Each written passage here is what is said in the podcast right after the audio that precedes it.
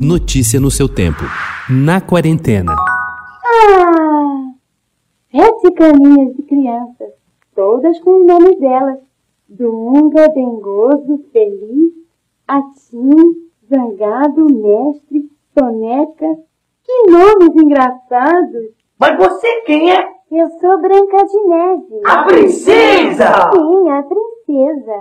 Eu quero. Uma das maiores cantoras brasileiras, Dalva de Oliveira, foi pioneira em outra área. É dela, a voz da primeira dublagem nacional, interpretando Branca de Neve na animação de 1937, enquanto seu príncipe ganhou a entonação do cantor Carlos Galhardo. Foi o início da profissão no Brasil. Ao longo das décadas, o mercado no país se consolidou e revelou nomes e vozes marcantes. Agora, afetados também pela pandemia, os dubladores voltaram a trabalhar, mas grande parte deles adaptou sua casa para poder continuar nativa sem precisar ir aos estúdios. Dans mon occupation préférée, travail.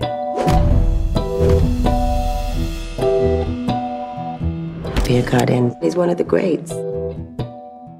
Não faltam credenciais para posicionar Pierre Cardin, morto no mês passado aos 98 anos, no Olimpo da moda internacional. Faltava talvez um grande filme. Tarefa com a qual se entregaram com afinco e, em plena pandemia, os diretores norte-americanos David Ebersol e Todd Hughes, munidos de assumida admiração, muito entusiasmo e, o mais importante, acesso exclusivo aos arquivos do estilista. O resultado, condensado no documentário Império de Pierre Cardin, produção franco-americana Imovision, tem estreia prevista para esta quinta-feira, dia 14, em São Paulo e em outras capitais. Have you ever wondered what makes you, you? Soul, a animação que tem feito adultos chorar à frente de crianças que se perguntam por que seus pais ficam assim vendo cenas tão prosaicas quanto a de um pianista tocando sozinho na sala de casa, também é fruto daquilo que aparece em sua própria trama como algo a ser combatido no mundo pós-pandêmico, a necessidade inexorável da missão. É essa, nas entrelinhas de Soul, a culpada pela Era do Vazio, uma das maiores catástrofes humanas por trás da aflição, da culpa, da angústia, das ansiedades, da depressão e, no final da linha de montagem, da geração mais triste da história, o suicídio. Hardware Wars. A spectacle light years ahead of its time.